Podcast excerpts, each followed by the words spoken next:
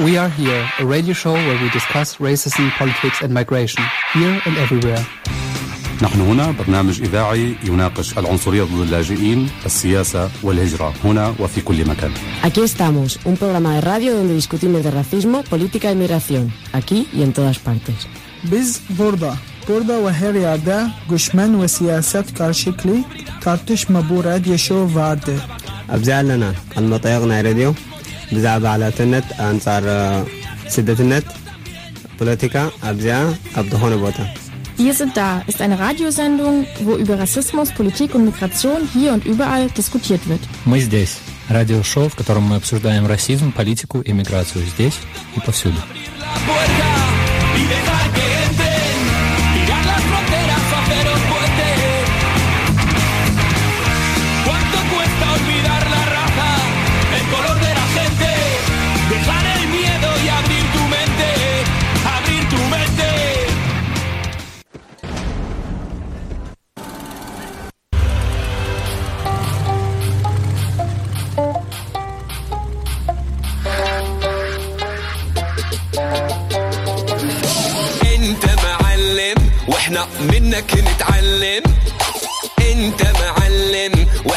منك نتعلم. نسكت وانت موجود ما نرضى نتكلم. نسكت وانت موجود ما نرضى نتكلم. انت معلم وإحنا منك نتعلم. انت معلم وإحنا منك نتعلم. نسكت وانت موجود ما نرضى نتكلم. نسكت وانت موجود ما نرضى نتكلم. واللي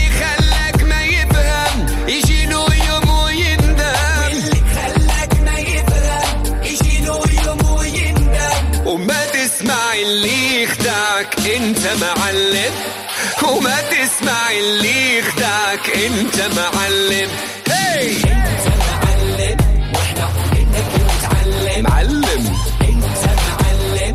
وإحنا منك نتعلم نسكت وانت موجود ما نرضى نتكلم. نسكت وانت موجود ما نرضى نتكلم.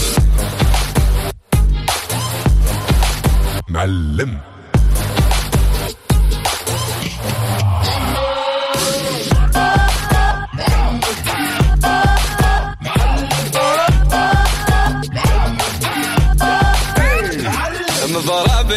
الإشارة. تعرف نبض الحرارة. مضرب الإشارة تعرف نبض الحرارة إنت في الحب عبارة. تخلي العقل حيارة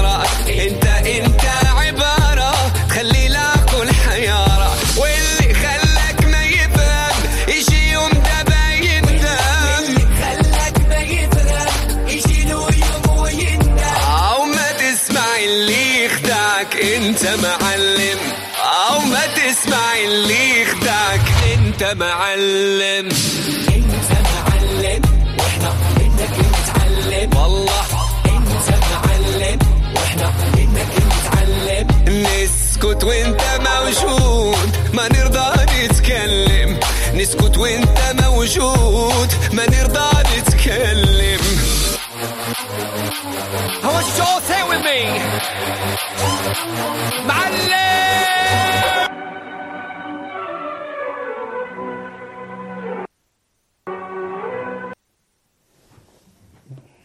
السلام عليكم ورحمة الله. أسعد الله مساءكم نحن هنا. آه اليوم بإذن الله تعالى سنناقش أو معنا ضيوف في الاستوديو سنقوم بمناقشة ما دار خلال الأربع أيام الأخيرة وهو بخصوص الأوضاع في سوريا. أما الآن فسنبدأ مع سنبدأ مع أغنية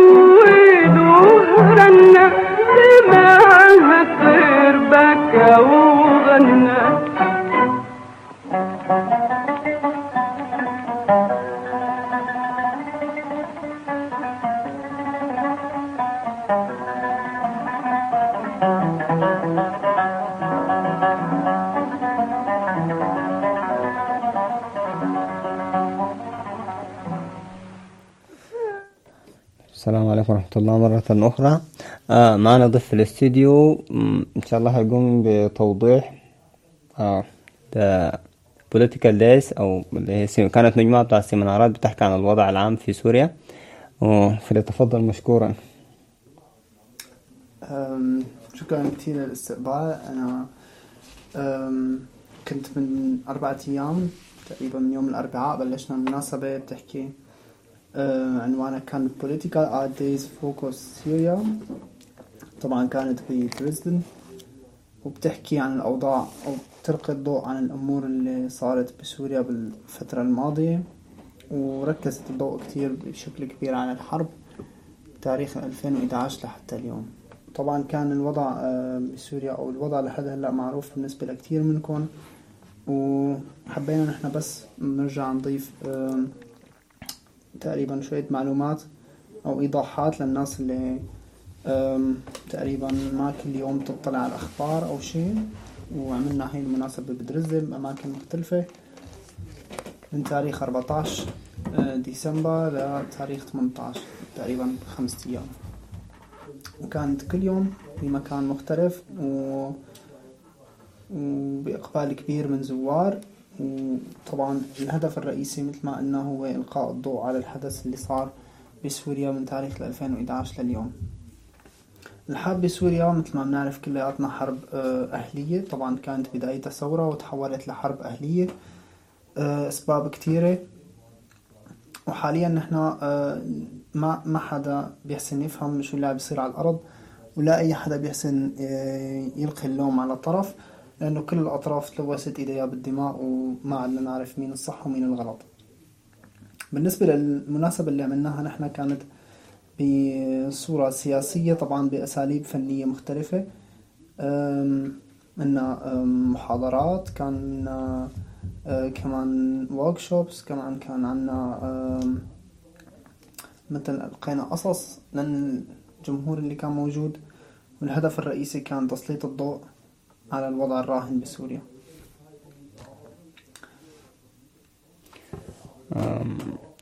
في كم سؤال؟ أسئلة مني أنا شخصيا ما من أي شخص آخر. آه آه أنا يعني لما بقول كنت محظوظ إن أنا كنت في في آخر في آخر أول يوم قبل الأخير من المناسبة اللي قمت بها.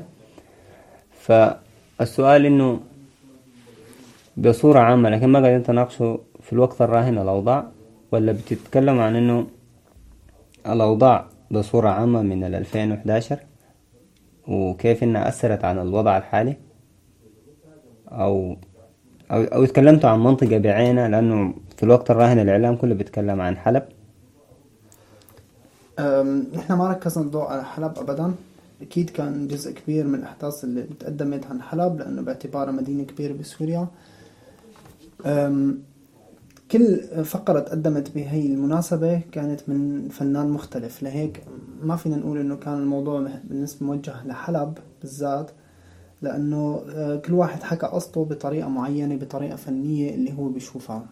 يعني في كان عنا على سبيل المثال فنان اسمه قصي عايش حاليا بألمانيا هو من من سوريا طبعا و هو عم بيدرس كان بجامعة هون بس هوايته كانت الجرافيتي. ومن خلال الهواية تبعه قدم لنا كيف كانت الثورة بالنسبة له. فحكى بكتير عن المدينة اللي هو نشأ فيها واللي ولد فيها. هاي على سبيل المثال. فحلب كمان كانت موجودة بالحدث لأنه حلب حاليا ظاهرة كتير بشاشة الإعلام نتيجة التدمير اللي عم يصير فيها من القوات الروسية وقوات الأسد. للأسف بس ما كان عندنا وجود لفنانين حلبيين بالمناسبة. بالتالي ما سلطنا الضوء بشكل كبير. كان في فنانة أه، اسمها سارة هي كاتبة كتبت قصائد عن المدينة بالفترة الأخيرة نتيجة اللي صار فيها ونتيجة اللي شافته طبعا. وهي القصائد كانت موجهة لمدينة حلب. هاي بشكل كبير كان بيحكي عن مدينة حلب. بس بشكل عام كان أغلب الظن عن موضوع سوريا من وجهة النظر السياسية والفنية اللي نحن من خلال المشاركين بهي المناسبة حبينا نقدمها بهي الطريقة. بحسن نحكي عن تفاصيل كيف نحن داعين الشباب.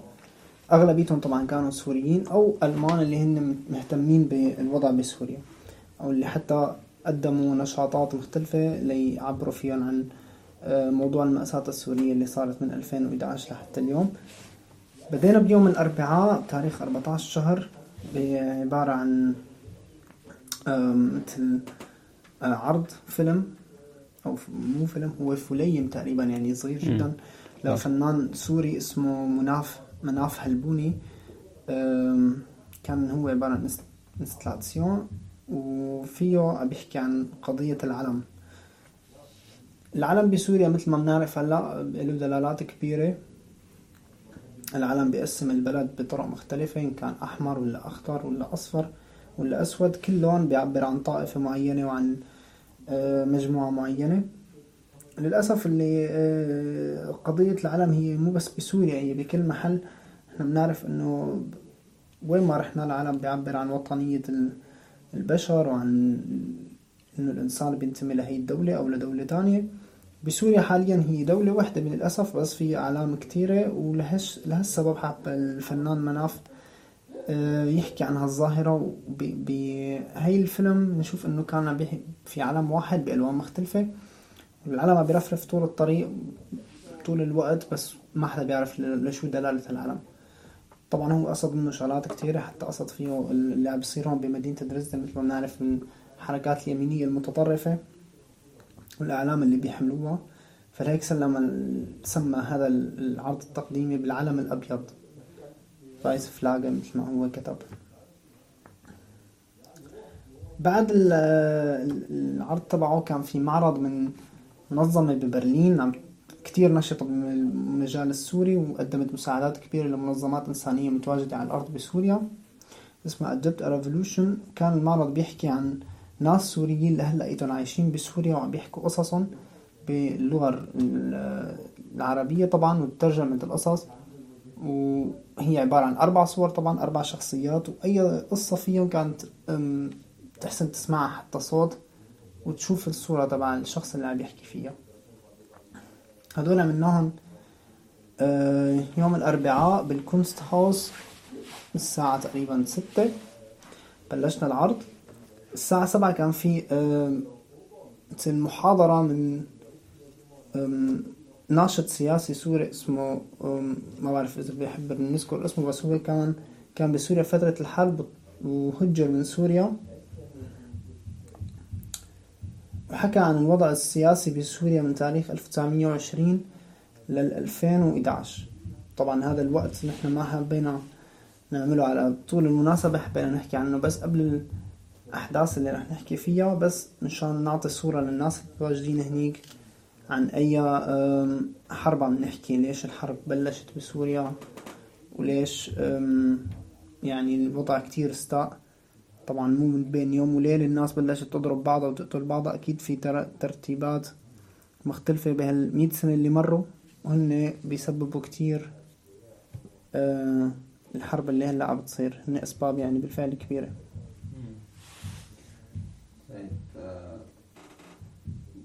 نحب نتعمق أكثر في الفكرة بصورة عامة لكن نطلع فاصل إن شاء الله وبعد الفاصل نواصل بإذن الله تعالى. اشتاقنا لكم اشتاقنا لكم في زمن الألم في زمن الغربة والدموع. إن شاء الله إن شاء الله ربي يفرج آه، الأزمة الكبيرة. أولا على بلدي العزيز إن شاء الله بعد العناء والتعب.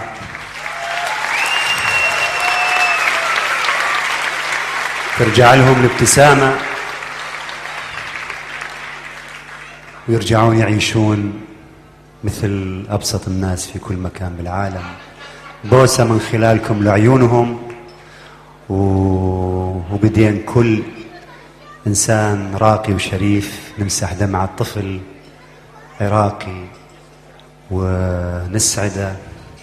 واسمحوا لي بالبداية بس أقدم لكم آه، هو إحساس كتب في في الحرب من الأستاذ فاروق آه، جويدة آه، بغداد لا تتألمي.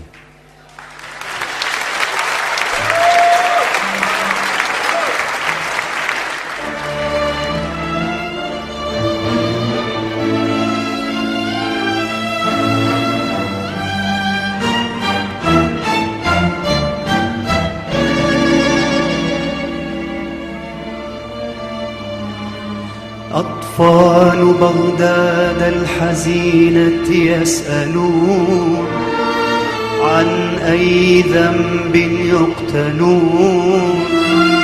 يترنحون على شظايا الجوع يقتسمون خبز الموت ثم يودعون أطفال بغداد الحزينة يسألون عن أي ذنب يقتلون يترنحون على شظايا الجوع يقتسمون خبز الموت ثم يودعون الله أكبر من دمار الحرب يا بغداد والزمن البغيض الظالم الله أكبر من سماسرة الحروب على الشعوب وكل تجار الدم بغداد لا لا لا تتألمي.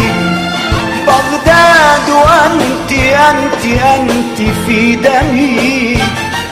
بغداد لا لا لا تتألمي.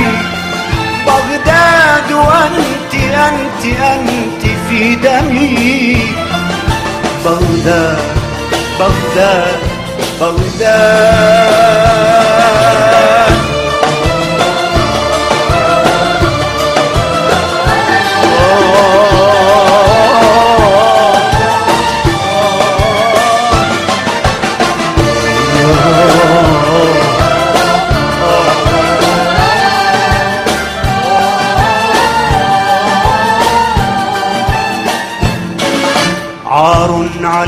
زمن الحضارة أي عار هل صار ترويع الشعوب وسام عز وافتخار؟ هل صار قتل الأبرياء وسام مجد وانتصار؟ الله أكبر من زمان الحرب. يا بغداد والزمن البغيض الله أكبر من جبابرة الحروب على الشعوب وكل تجار الدم بغداد. لا لا لا تتألمي. بغداد أنت أنت أنت في دمي. بغداد لا لا لا تتألمي. أنت في دمي. بغداد بغداد بغداد.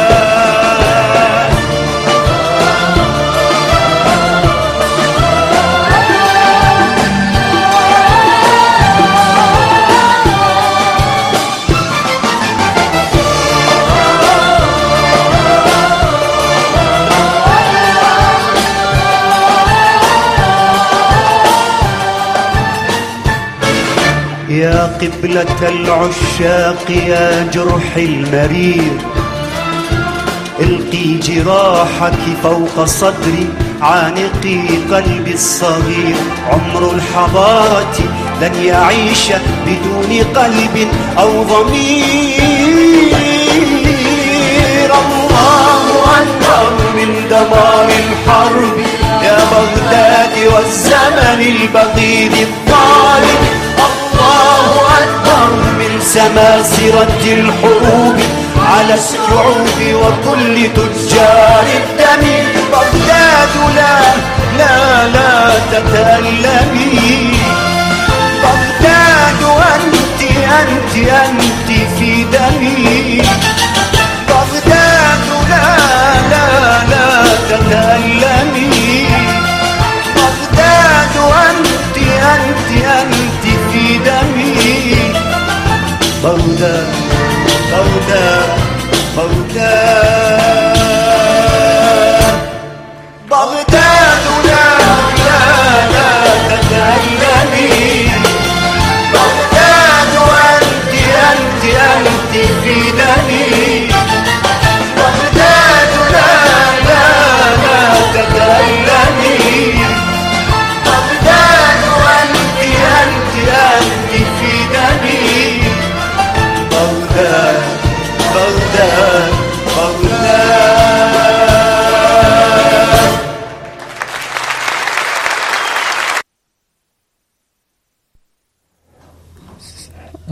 عدنا إليكم مرة أخرى. آه آه الآن سيكمل الأخ مشكورا. با- باقي أيام المناسبة. تفضل. أنا حكيت عن أول يوم هو يوم الأربعاء تاريخ 14 شهر. كان بال Kunsthaus طبعا مشكور ال Kunsthaus لأنه قدم لنا الدعم الكبير بهذا اليوم. بصراحة الوضع كان كتير حلو وعدد ال- الزوار كان كبير وتفاجأت أنا بصراحة بعدد الزوار اللي مهتمين بموضوع سوريا. طبعا بشكل عام المعرفة عن موضوع سوريا دائما بتجي بسياق الحرب بسياق القتل الضرب المشاهد المفزعة اللي بيشوفها الناس اللي بيشوفوها الناس بالتلفزيون أو اللي بيسمعوها بالراديو. أكيد ال- الأمر محزن جدا. حبينا نقدم الصورة بطريقة تانية بطريقة ما تكون قاسية. حتى الناس تتقبلها وتشارك بإقبال أكبر. وطريقة أو بأخرى كانت ناجحة. وصلنا على عدد كبير من المشاركين. أه، باليوم الثاني كان الوضع شوي كان هو تقريبا متابعة لموضوع المحاضرة اللي قدمها وسام. حكى فيها عن تاريخ سوريا السياسي من 1920 ل 2011 باليوم الثاني كانت عبارة عن عن ورشة عمل جماعي آه، تأمين عام بتحكي عن عن أعمال آه، ال- الش- الشارع اللي صارت بسوريا. بمشاركة فنانين اثنين واحد من ألمانيا والثاني من سوريا. آه، حكوا فيها عن وضع الجرافيتي اللي صارت خلال الحرب وطبعا مقارنتها بال بالأعمال الفنية اللي بتصير هون كمان بدرزدن طبعا هي أعمال الجرافيتي بهذا الإطار. وعملناها بال Rosenwerk ب Löbtau وكعدد المشاركين مو كتير كبير بس بصراحة العمل كان كتير حلو. حكينا فيه عن الحرية عن الثورة والمشاركين كانوا متحمسين كل واحد طبعا لحاله آه، مسطرة و... وبخناها على الحيط. كان في مكان للتدريب.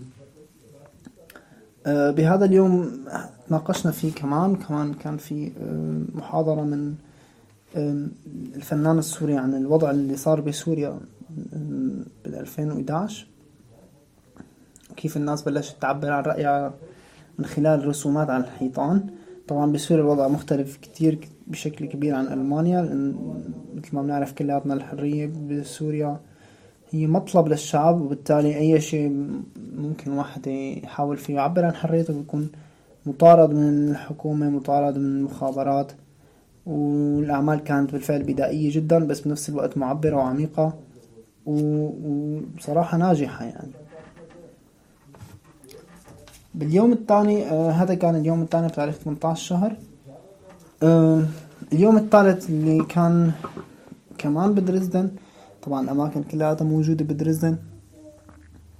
آه كان اليوم الثالث بقهوة آه تابعة لل كلية الفنون الجميلة بجامعة. بجامعة درزدن اسمها ال Kunsthochschule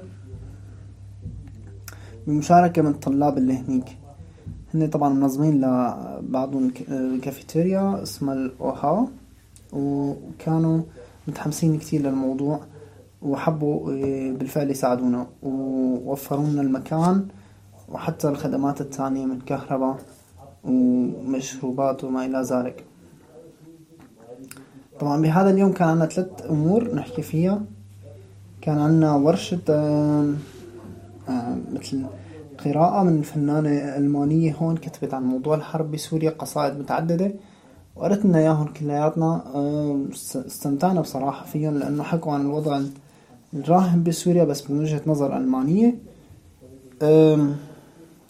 قبل ما نجي عن المكان هاد كنا بصراحة برحلة قصيرة لمتحف بالياباني شاباليه هنيك زرنا فيها غر- غرفة دمشقية طبعا اشتراها فن فنان ألماني بالعام 1899 طبعا هاي الغرفة ما ما حسنوا يبنوها بمكانهم بدرزدن.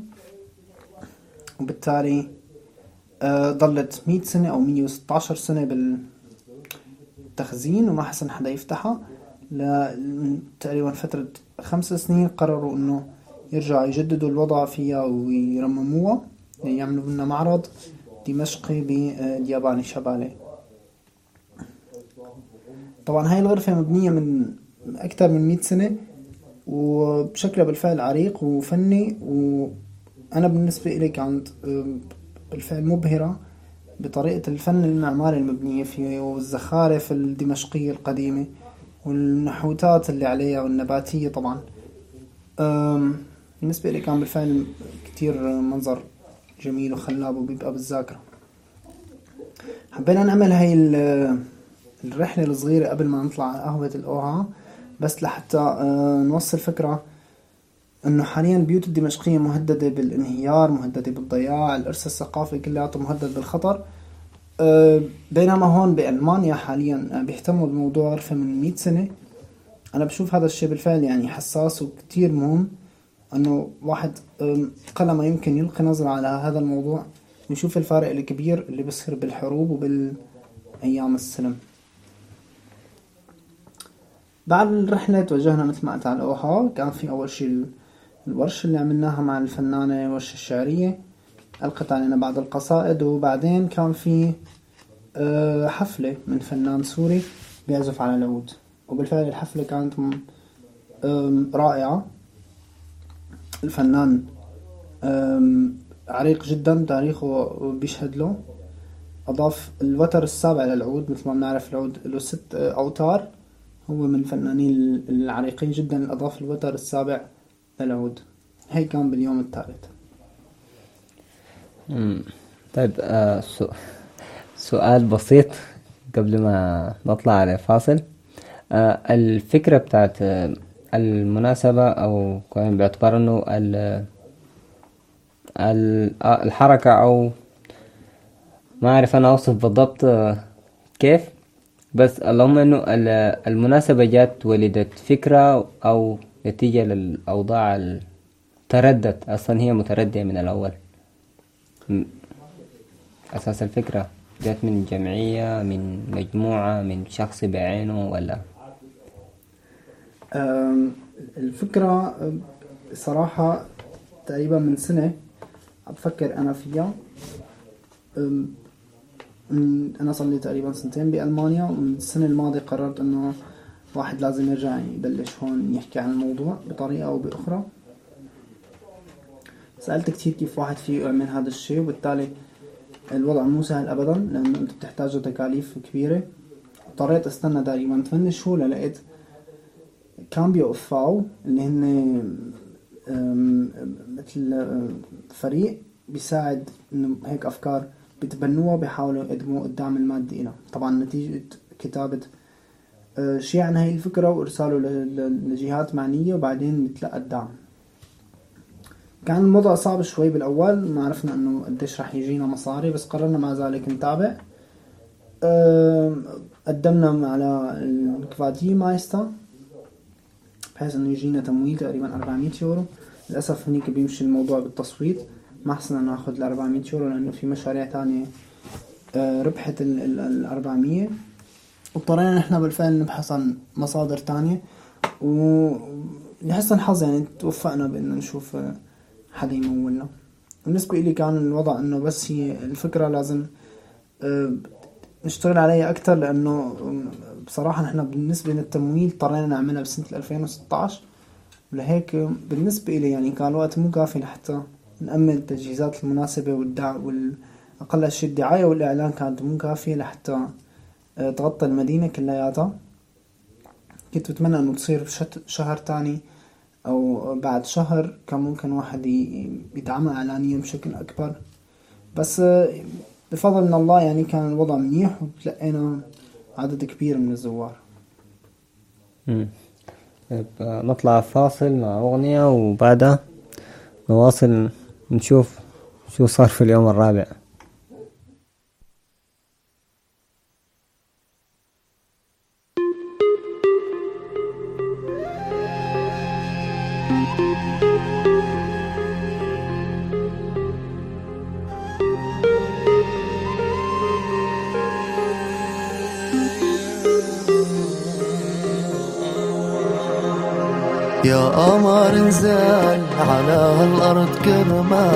تسأل لحالك سؤال من هي الأجمل منك. يا قمر انزل على الأرض كرمال. تسأل لحالك سؤال من هي الأجمل منك. بكد لك ما حلك رح تعطيها. وبدك تاخد رضاي تلاقيها. هلأ شوف حدي ومخبي راسها فيه ليك ميس بربك حدا قدي بيحبك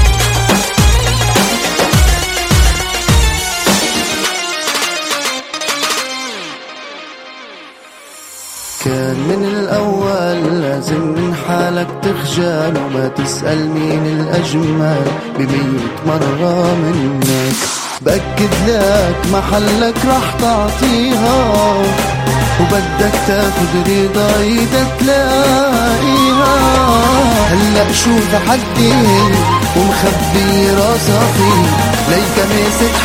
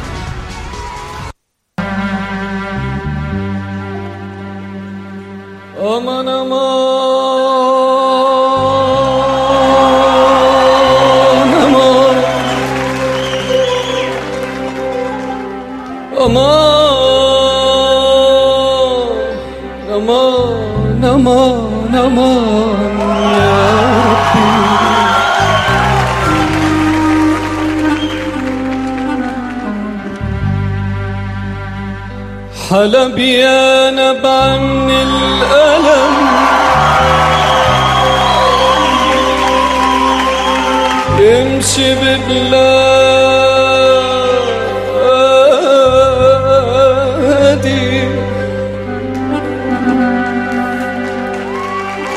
يا كتر دم اللي انسكب آه.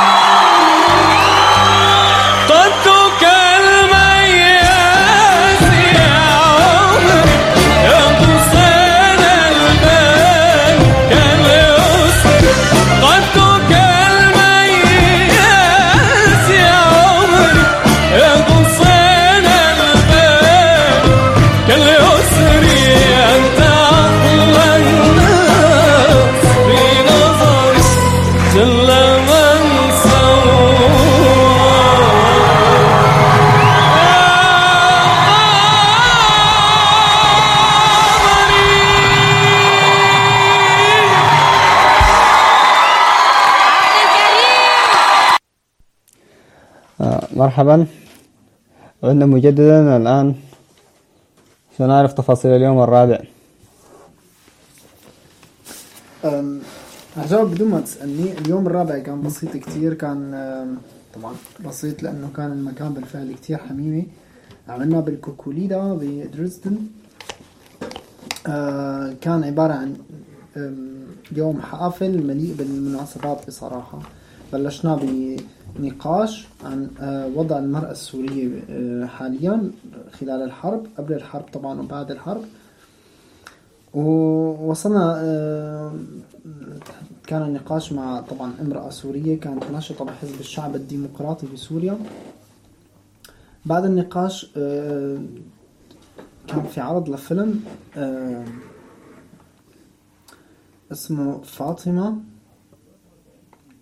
ال ال الفيلم كان بالفعل بيتحدث عن وطن المرأة السورية خلال الحرب. ووصل آه، صورة واضحة كيف إنه النساء دورهم ال- ال- ال- اللي بدأ مع ظهور الثورة بناء بطريقة سلمية وامتد ليوصل لحمل السلاح بمراحل متوسطة من الثورة. نتيجة طبعا قلة الرجال اللي كانوا بميادين القتال. وهذا بي- بي- بيبين طبعا إنه انفتاح الشعب السوري بعد ال- الحرب وبعد الثورة ل آه، إعطاء مجال أكبر لل- لل- للمرأة بالوصول آه، لم- لمراحل متقدمة بالمجتمع ما كانت تحصل عليها ما قبل الحرب. بعد الفيلم كان في بصراحة عرض مؤثر جدا من ممثلين من خشبة مسرح آه، لايبزيج آم، بيحكي عن قصة أحد اللاجئين العراقيين اللي وصلوا لألمانيا. كان طبعا اسم الفقرة أزول مونولوج هي بتحكي عن مثل ما قلت حياة لاجئ ألماني حكى آه، لاجئ عراقي في ألمانيا حكى قصته بشكل مختصر من خلال تمثيل آه، مسرحية بين ممثلين. الأول هو الهوار الشخص العراقي اللاجئ والمحامية تبعه. أحداث شيقة كتير. حكى فيها قصته بطريقة مختصرة بالفعل ووصل صورة واضحة لأوضاع اللجوء الصعبة. طبعا قبل أوضاع اللجوء حكى فيها عن أسباب اللجوء اللي خلته توصل لهون وبعدين حكى فيها عن موضوع دبلن وأوضاع اللاجئين اللي بي- بيعيشوا هون بأوروبا اللي هن بصراحة غير منصفين أبدا من قبل الحكومات الأوروبية لأنه بيوصلوا أرواحهم على كفهم ليلتقوا هون. أولا بحركات يمينية متشددة ثانيا بأنظمة وقوانين بالفعل لا تنصف ال ال ال الناس اللي عم توصل لهون أي بأي شكل من الأشكال. بعدها كان في عرض لفيلم تاني بصراحة أيضا عن موضوع المرأة السورية. هذا اليوم كان بشكل مركز عن موضوع الامرأة. آه، مخرج الفيلم لحسن الحظ هو ساكن ببرلين وبالتالي حسنا نتواصل معه ونجيبه ليحكي هو شخصيا عن الفيلم الفيلم اسمه سليمة بيحكي عن فتاة سورية معتقلة في زمن الحرب تروي قصتها. طبعا هي امرأة بعمر 48 متطل- مطلقة. آه، القصة خليط من معاناة الحرب ومعاناة ال- ال- العادات والتقاليد ال- ال- الاجتماعية الموجودة بسوريا. مخرج الفيلم جلال الماغوط بيدرس حاليا ببوتسدام. الفيلم عبارة عن انيميشن أم، رسوم متحركة وبالفعل كان معبر جدا لأنه بالفترة الأخيرة موضوع الامرأة السورية كان مغيب بالمعتقلات لأنه هو بشكل أو بآخر موضوع محرم أو ممنوع حدا يحكي فيه أنه معيب ومثير للشفقة. بعد الفيلم آه، بنفس اليوم طبعا كان في آه، أيضا محاضرة أو برزنتيشن من ال- الفنان السوري اللي حكيت عنه في البداية اللي قدم ورشة عن الجرافيتي آه، اللي بيحكي فيه عن الفن. الفن بالشوارع السورية فترة الحرب. حكى فيها كمان بشكل مختصر عن موضوع الشرق الأوسط وال- والرسومات اللي تناقلت بين البلدان الشرق الأوسط وأحد هذه الرسومات كان أيضا في مدينة فرانكفورت بألمانيا. نتيجة آه، بالفعل المعاناة الكبيرة اللي عم تطلع من هنيك عم توصل للصورة لهون بشكل جرافيتي. عم تنصبغ الشوارع بالألوان هو شكل من أشكال ال Kunst الفن ال- ال- ال- الحلو يعني ال- اللي بيزين الشوارع. حكى فيه عن تفاصيل هذا هي الأعمال. بعد آه، هذا ال presentation كان في حفلة جيتار من طبعا حفلة بالفعل جميلة جدا من عازف جيتار سوري بالإضافة ل آه، اسمه قتيبة الشلبي. وعازف آه، طبعا اثنيناتهم عازفوا مع بعض وعازف آخر اسمه تيم فوكس. عازف ألماني اثنيناتهم مشكلين band عم يعزفوا مع بعضهم. هاي كان اليوم ما قبل الأخير. اليوم الأخير كان بمشروع بيت هون بدرزدن اسمه ال Betriebsküche كان بالفعل من أحلى الأيام. آه انتهى بورشة عمل موسيقية مع الفنان اللي قدم concert اللي هو ثابت عزاوي. قدم concert بالأوها يوم الجمعة آه عازف العود. ثابت عزاوي حاليا بيعزف مع ال Banda Internationale وهو آه ناشط كمان بإعطاء ورشات عمل للناس اللي بتحب تتعلم آه موسيقى. الوركشوب اللي قدمها كانت بتحكي بشكل مفصل كيف فينا نحارب العنصرية بالموسيقى. حكى فيها الفنان عن وجهة نظره بهذا الموضوع. قبل الحفلة الحفلة كانت ختام للمشروع. قبلها كان في ورشة كتابة آه، كتبوا فيها ألمان وعرب مع بعضهم قصائد باللغة الألمانية واللغة العربية عبروا فيها عن مشاعر آه، الحنين للوطن المشاعر آه، الغربة اللي بيعيشها الواحد اللي قدمت هاي الفقرة اسمها سارة ريم هي عملت الورشة لأربع ساعات. طبعا الجو كان بالفعل كتير حميمي ومريح. تخللوا بعض المأكولات والمشروبات يعني بالفعل جو عائلي جدا. وبعدين أنهينا بالورشة العمل. والحفلة الموسيقية اللي قلت لكم عليها عزف بسيط من ثابت عزاوي عزف مقطوعتين جميلات جدا. آه وكانت نهاية الاحتفال أو المناسبة اللي بتحكي فيها عن وضع بسوريا آه نقطة أخيرة حابب أسأل منها بعد المناسبة دي يعني بعد ممكن نقول إنه حصل نوعا ما استقطاب من كافة آه الإخوة العرب السوريين بصورة عامة والسوريين بصورة خاصة.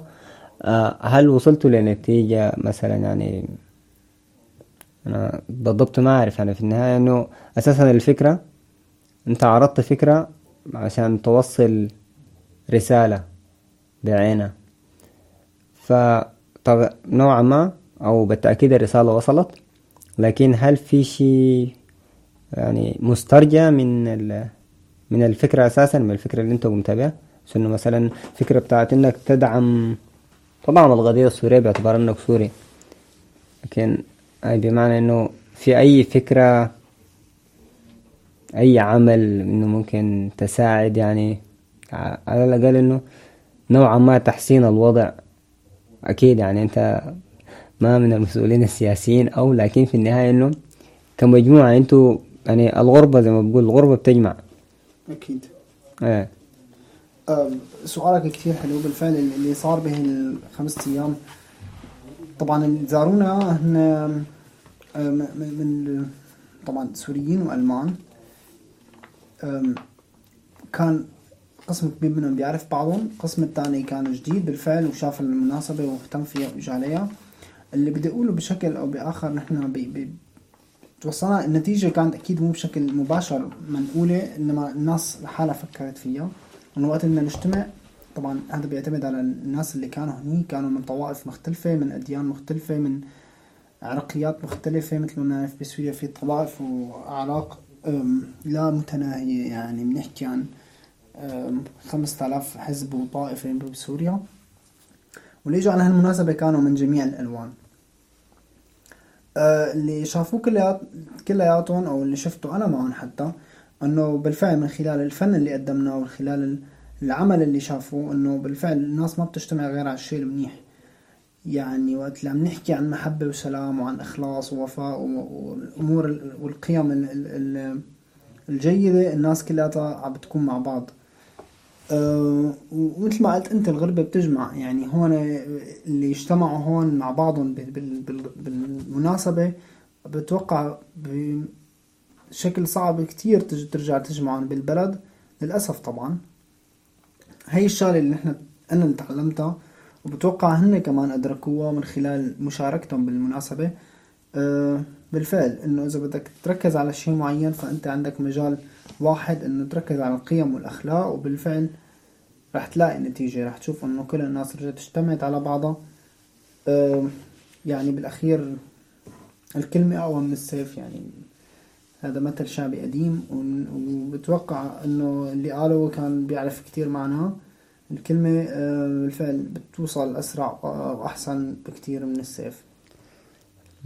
جميل. وأتمنى إن شاء الله من المناسبة دي إنه يكون يعني في أي فكرة في المستقبل إنكم إن شاء الله تكفوا مع بعض ويحصل عملية لم شمل يعني ما نفس العملية اللي الواحد لما يقبل لجوه إن الناس هنا بجد يعني لما الشمل أنا بالنسبة لي بي- بيعني أكتر يعني مش أسرة وسلام يعني. أنت بل هنا في النهاية أقرب إنسان لك الإنسان اللي يشاركك نفس الثقافة ونفس ال- التربية ونفس البيئة اللي أنت قمت فيها. فهو شيء جميل إنه يشوف تشوف الناس مع بعض. آه، هسه هنفتح موضوع النقاش بصورة عامة. أنت كنت قلت شيء جميل جدا جدا إنه الناس جات على المناسبة من غير ما أساسا إنه الإنسان يفت- يفكر عن إنه من أي عرق أو من أي ديانة أو ايا كان صنفه. في النهاية إنه بني آدم بني آدم والسلام والقضية واحدة. يعني حتى لو تكلمت أنت الألمان يعني اهتموا بالفكرة فحن إنه الألمان أساسا ما عندهم أي مشكلة مع يعني إذا كانت سوريا إذا في حرب في سوريا أو لا. لكن ده بيديك برضه المعنى الحقيقي لأنه يعني حتى الغريب بيتفاعل مع الفكرة باعتبار إنه ابن البلد أساسا حيتفاعل بس أنت عاوز الطريقة السليمة إنك تحاول تستقطب الإنسان يعني بصورة سلسة. معانا ضيف آخر وعاوزنا نعرف رأيك بصورة عامة عن الأوضاع في الوقت الراهن في سوريا وعن المبادرة اللي قاموا بها الإخوة. أول شيء شكرا أخي الكريم لدعوتك ولاستضافتك لنا بهالبرنامج.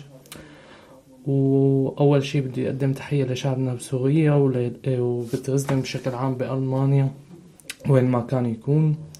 وانت و طبعا هاي المشاركة اللي شاركنا فيها كانت كتير يعني حلوة وكانت جمعت كتير عالم وتعرفنا على كتير عالم هنيك وكانت بالفعل كتير ممتازة لأنه بحيث إنه ال- الواحد تعرف هنيك على عالم آه، يمكن آه، بالبلد مثل ما قال ضيفك بالبلد ممكن ما عاد ننجمع مثل هالجماعات وبالأخص بهالوضع.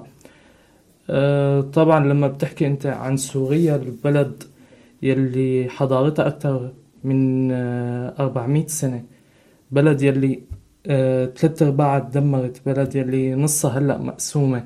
بين مؤيد ومعارض ولا بين آه، عم بين الحكي اللي طالع ونازل على انت شو دينك وانت شو أصلك وفصلك انت سوري ولا كردي ولا آه، آه، من هالحكي. هذا الشيء كله ما بهم مهم إننا إنه كلياتنا سوريين مجموعة تحت بلد وحدة وأرض وحدة اللي هي سوريا يلي جمعتنا ولمتنا وربتنا وعلمتنا. وإن شاء الله هيك يوم من أيام كلياتنا بنرجع له ونكون آه، رافعين رأسنا فيها ومبسوطين. وتحت أي ظروف كانت منتم نحن شعب واحد و... وأرض... وأرض وحدة هي بلدنا بيتك وبيتي وبيت آه، جارك وجاري. وكلياتنا بنذكر قبل أربعين آه، قبل خمس عشر سنين ما كان حدا يسألك لا أنت شو دينك ولا أنت من وين ولا أنت شو أصلك. كنت مسيحي درزي علوي شيعي أو سني. هذا كله عادي. بالنسبة لنا لأنه نحن سوريين شعب معطاء شعب متعود على الجمعات وعلى وعلى البسط. وإن شاء الله يا رب هيك تعم المحبة وترجع الأمن لأ- والأمان لبلدنا. ونتم ملمومين حول بعضنا بالغربة لأن فعلا هي مثل ما قلت الغربة هي الكربة مثل ما بقولوا هيك يا رب. يا رب إن شاء الله. ربنا يجمع الجميع بإذن الله تعالى. إن شاء الله. إن شاء الله. وال... زي ما حكيت أنت إنه من شي عشر سنين ما كان في ما كان في حدا يسترجي إنه يسألك شو ديانتك أو شو ملتك بالتحديد. مم.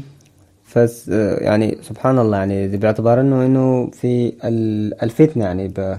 لا أكتر ولا أقل لأنه في فتنة في وسط ال... الأخوة السورية بصورة عامة لأن الواحد يعني وقتك اللي أنت كنت في أرض الشدة ما كنت أساسا بت... بتلوم على شخص. بس وصلت هنا ونوعا ما أنا حسيت بالأمان. فبتبدأ آه، يعني شيء مؤسف إنه البني آدم يبدأ شنو؟ يبدأ يرمي اللوم على أخوه. صح. في حين إنه أنت في النهاية أنت لو رميت اللوم عليك أو على الأخ في النهاية الوضع هو نفسه نفسه يعني ال- ما حيخلص ب ب- زي ما بقولوا صورة سليمة اللهم انه الوضع ماشي يتأزم أكتر وأكتر آه مم. فإذا في واحد من الضيوف حابب يقول شيء لأنه حنختم قريب. آخر كلمة بدي أقولها بشكركم بشكر دعوتكم إنه بحس آه، حكينا ب- بشي بدون حدود مثل ما بيقولوا بشي ما مراقب هذا الشي كان ما موجود ببلدنا من ثلاث من 30 سنة يعني وصلنا وصوتنا لكل العالم يلي سمعنا بنشكره ويلي حب رأينا كمان بنشكره يلي ما حبه كمان بنشكره المهم كلياتنا سمعنا وأهلا وسهلا. وبعطيكم الأخ. أنا بتشكرك كتير كمان على الدعوة. إن شاء الله بنلتقى بالأيام وتكون مثل ما قال الأخ إنه تكون آه، الأمور أحسن إن شاء الله والأوضاع كلها تحسنت والبلد آه، رجعت بخير. بنلتقى إن شاء الله على الخير. إن شاء الله وشكرا للاخوة الضيوف ونتمنى إن شاء الله التوفيق وال والازدهار. وربنا زي ما بيقولوا يجمع قلوبنا على قلب واحد وفي النهاية ال- يعني بيقولوا الجرح واحد يعني. ايا كان في النهاية الغربة كلنا شربنا من كاس الغربة. ربي إن شاء الله ربي يحسن الأوضاع في كل بلاد المسلمين. و مع نهاية الحلقة إن شاء الله دي آخر حلقة حتكون في السنة في هذه السنة 2016 ونتمنى إن شاء الله السنة الجاية تكون آه، مقبل علينا بكل خير ورحمة بإذن الله تعالى. وربي يفرج عن كل أهلنا المكروبين. وفي مبادرة إن شاء الله أتمنى إنه بإذن الله تعالى نفكر فيها إنه الأوضاع في بالنسبة لل- بالإخوة اللاجئين في في المخيمات يعني جد يعني الواحد متابع في في مواصلة التواصل الاجتماعية. إنه في أكتر من صراحة يعني في ال- الناس عايشة البرد وربي زي ما بقول انه ربي يفرج عنهم.